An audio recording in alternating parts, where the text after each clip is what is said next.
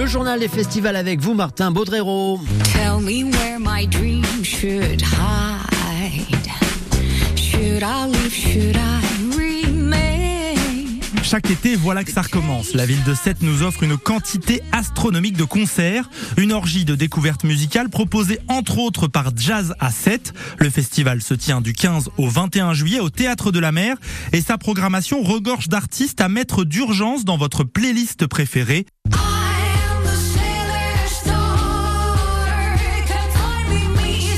Comme d'habitude, on voyage partout dans le monde. On sera le 18 juillet avec la coréenne Yusunna que vous venez d'entendre. Puis le 21, on retrouvera les New-Yorkais de Snarky Puppy.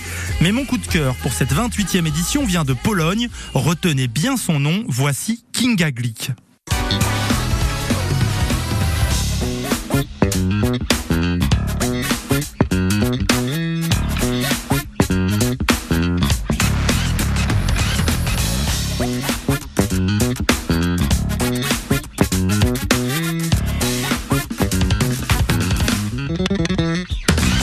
Vous avez peut-être reconnu ce son si caractéristique, l'instrument fétiche de Kinga Glick, c'est la basse électrique. Fille de musicien, Kinga joue depuis l'âge de 12 ans avec le groupe de son père.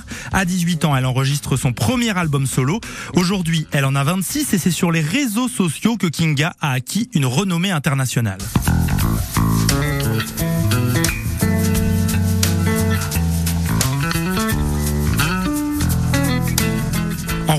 À la maison, ces vidéos de reprise à la base de morceaux comme Tears in Heaven d'Eric Clapton font des millions de vues. Et si Kinga Glick passe très bien à la caméra, je vous le promets, elle est aussi très à l'aise sur scène.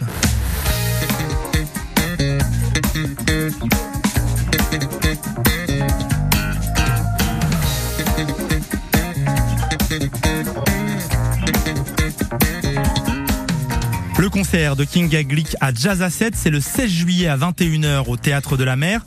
Ne le ratez pas, c'est pour le moment son seul concert de l'été organisé en France.